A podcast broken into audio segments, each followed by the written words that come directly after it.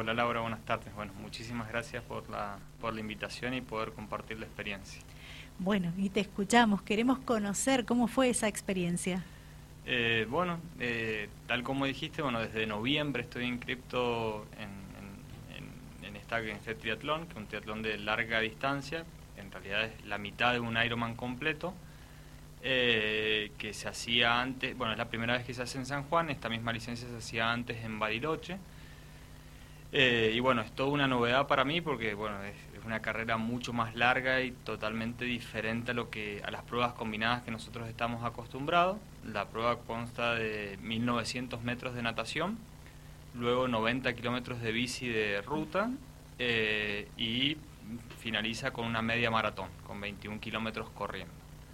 Eh, así que bueno, eh, la natación no es mi, no es mi fuerte, es decir, la, empecé a preparar en diciembre, eh, no es mi fuerte y además me cuesta bastante, pero bueno, me pude defender bastante bien.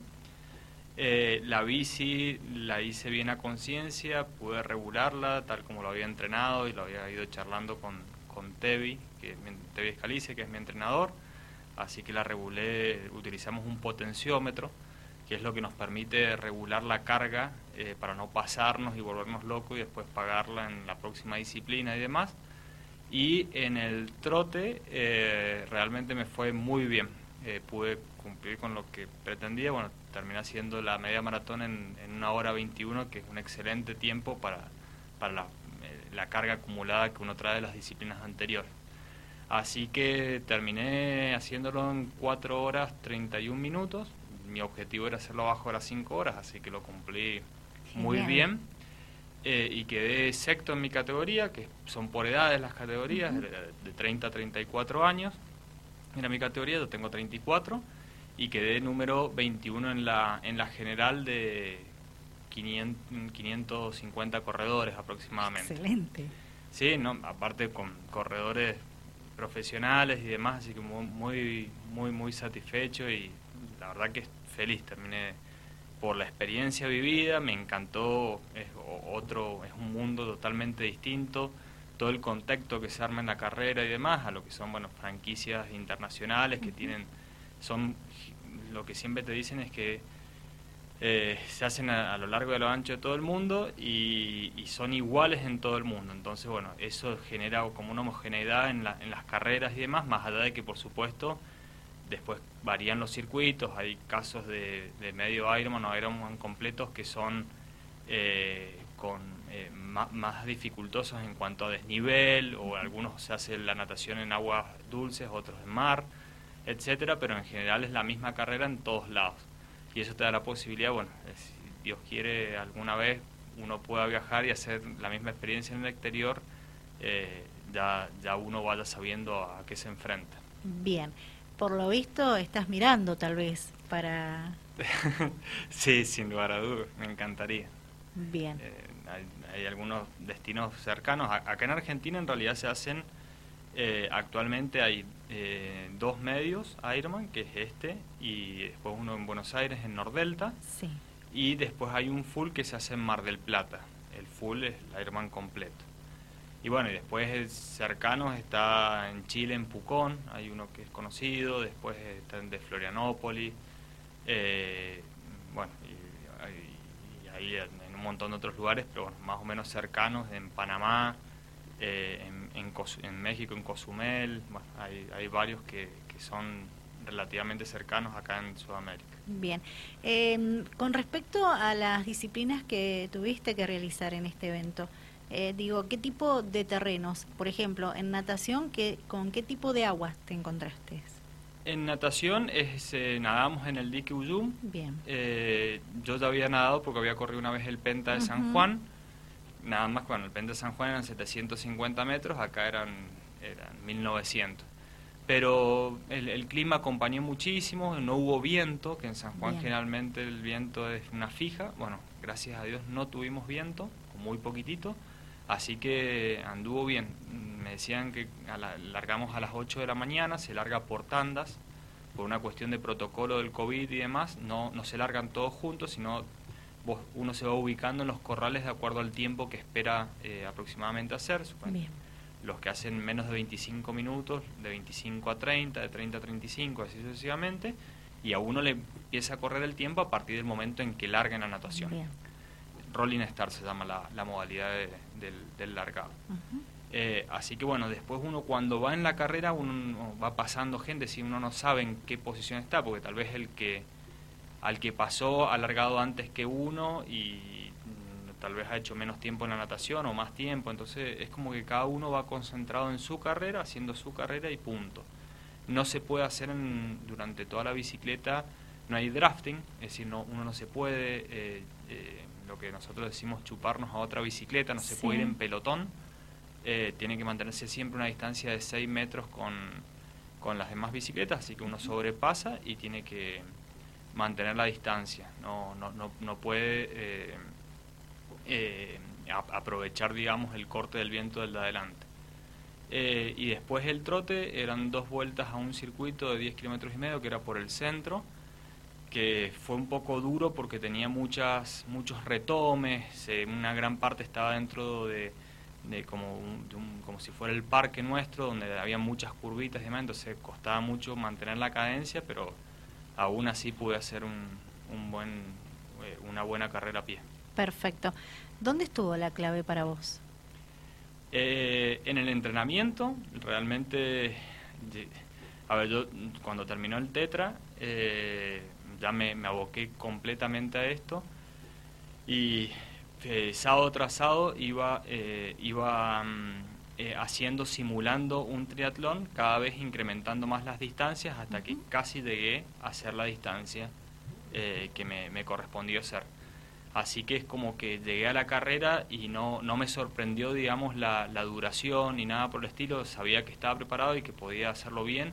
Y eso también me ayudó también a saber qué intensidad darle a cada disciplina, porque uno le, le, cuesta mucho, mi fuerte generalmente es la bici, pero si yo tal vez podría haber ido tal vez un poco más fuerte en bici, pero hubiese caído mucho en el trote. Entonces es aprender a conocerse mucho uno. Son carreras largas de 5 horas, entonces regularse y correrla muy a conciencia, sin volverse loco, es la, es la clave, conocerse. Perfecto. Eh, sí, eh, papel fundamental, la tranquilidad, eh, pensar a medida que vas realizando la competencia y, la confianza que, te has tenido, porque te escuchaba atentamente hablar y estabas tranquilo, sabías que ibas a poder, entonces esa confianza que te propusiste vos eh, te ayudó mucho también. No, no, tal cual, tal cual, eso, eso, eso es clave, es clave haber, eh, haber hecho pruebas con, con anterioridades, saber de que uno va a poder llegar bien y además de, de cómo va a llegar, eh, es fundamental eso. Eh, porque tal vez yo podría haber hecho, es si no hubiese simulado carreras anteriormente, eh, podría haberme quedado en la mitad del camino. No es que uno no lo va a terminar, pero el desempeño y, la sensación con la que se queda uno al terminar, si terminó reventado o agonizando, es totalmente distinta cuando hace una carrera uno limpia, que le decimos. Claro. O sea, es, esa previa fue fundamental para vos. Eh, simular eh, que estabas en competencia y tal vez en, terrenos totalmente distintos, ¿verdad? Tal cual, sí, sí. Uno, yo quise, eh, pero bueno, ya estaba muy sobre la fecha, ir a hacer los circuitos, sobre todo el de, ciclismo, se podía, porque ya estaba, ya estaba definido y toda la cuestión. Pero bueno, no se me dieron las circunstancias para que me acompañaran y más un viaje hasta San Juan. así que bueno, fui eh, sin, sin conocerlo, digamos. Perfecto. Eh, pero de todos modos, mm, me, habían comentado bien del circuito, eh, toda la parte de natación me, me estaba entrenando Miguel Jiménez y recibí muchísimos consejos de él. De hecho, unos días antes me junté, me dio mil consejos. Bueno, de Tevi ni hablar, que siempre está, está pendiente. Y en el trote era lo que más eh, llevaba en la cabeza los ritmos y toda la cuestión, pero también por eso dependía eh, de cómo, cómo me había desempeñado en las disciplinas anteriores para ver si iba a poder cumplir con lo del trote. Me había dicho Antonio Poblete, que es con quien entreno en el trote, vos vas a correr a 3.50 y cuando terminé le mandé el Garmin y había corrido 3.50. Así que, lo, hicimos la, verdad que cumplimos bien todas las expectativas. Admirable lo, tuyo, sinceramente. Eh, para, para resaltarlo mucho, eh, siempre te, te destacás, eh, te entrenás mucho y, y mirá con qué entrenadores, a quienes has mencionado, ¿verdad? están entre los tantos mejores que tenemos en, en San Rafael, que, que, casi todos son muy buenos, sinceramente, y cuando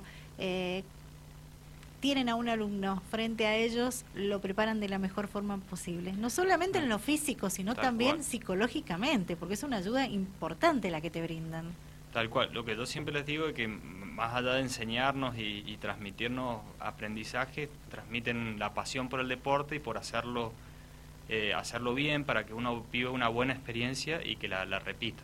Eso, eso es lo fundamental. No, no quemarse por quien dice o tener una mala experiencia y terminar alejándose del deporte. Claro, qué bueno, eso está bien para, para resaltarlo. Lindo mensaje el que estás brindando.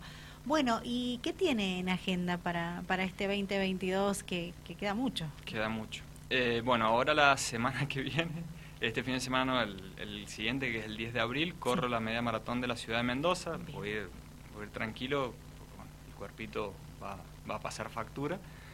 Eh, y después el 15 de mayo mm, corro la media maratón de Rosario, que es así, seguramente voy a ir a buscar, nunca he corrido una, una media maratón para buscar una marca o, tratar de medirme lo mejor posible. Te has propuesto un lindo objetivo. Tal cual. Este año es como que he invertido el año pasado que hacía más carreras de ciclismo. Eh, este año, em, más allá que voy a seguir entrenando en la bici, por supuesto, me encanta pero voy a tratar de hacer más, tener más objetivos de, en la parte de pedestre. Eh, y bueno, y seguramente me han invitado y, estamos, ya, les he confirmado, así que no les puedo decir que no. Voy a ir al Tetra de Chapelco, que voy con, con Huguito Rivas y vamos a ir en, un, en, un, plan familiar también. Claro. Eh, yo no esquivo, así que bueno, vamos, vamos a ver qué, qué resulta eso, pero bueno, eso... Más tranqui. más tranqui. Perfecto. Sin, lugar a dudas. ¿Cómo, Bien, ¿cómo está físicamente Facundo Clemente? Eh, bien, bien, la verdad que me, he, sentido, me he sentido muy bien. Eh, el entrenamiento, la carga, en algún momento dije no, no la voy a soportar porque bueno, estas disciplinas tan largas a veces habían días que en total acumulado necesitaba tres horas y con familia y cuando uno y con mi carga de trabajo que es bastante también eh, se complican pero, pero bueno, la, la, hemos sabido, la hemos sabido llevar. Por supuesto que eh, sostener esa carga de, entrenamiento todo el tiempo es imposible, así que ahora me relajaré un poquito y después cerca de otro objetivo ajustaré de vuelta las cargas. Excelente. Bueno, Facundo, eh, si quieres agregar algo lo podés hacer. Seguramente tenés agradecimientos, seguramente están siendo para vos competencias muy especiales en lo personal y, querés resaltar eso. Eh, sí, lo, dije en un posteo. Eh, justo el día de la carrera se, era, se cumplían meses del fallecimiento de mi mamá, que hace 11 meses que falleció. Así que es como que la llevé muy presente durante toda la carrera. Eh, me acompañó y realmente es como que iba presente conmigo, fue algo que, quise resaltarlo. y bueno, y con ella toda mi familia que todo el tiempo me está apoyando y demás, porque hacer esto solo es imposible, menos con, con, dos nenas, dos bebés, una de cuatro años y otra de un añito.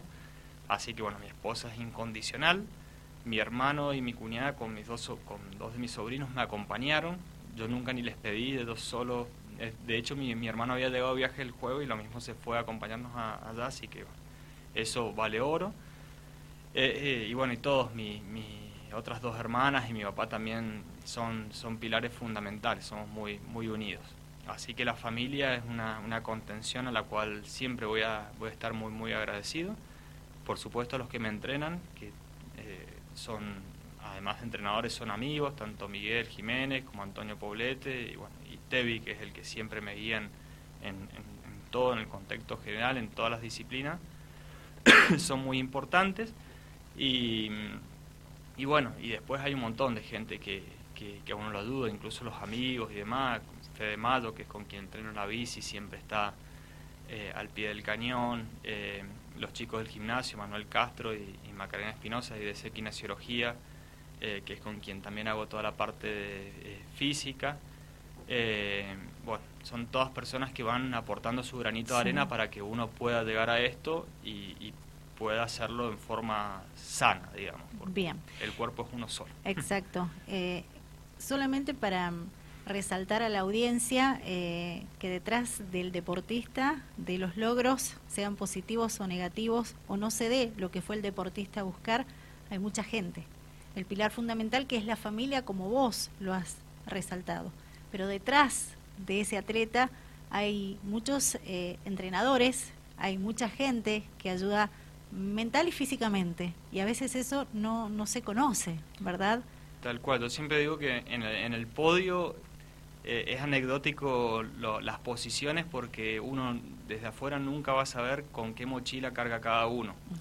Entonces uno puede salir en una posición y hay, uno que está un montón de posiciones más abajo, pero su mochila seguro ha sido mucho más pesada, así que el, mérito eh, es muy grande también para, esas personas. Por supuesto, eh, se tienen que premiar y hay, posiciones y todo lo que uno quiere, pero bueno, es importante también saber qué hay, qué hay, detrás de cada deportista, como decimos. Bien. ¿A qué edad comenzaste a, practicar, eh, a participar de estas pruebas combinadas?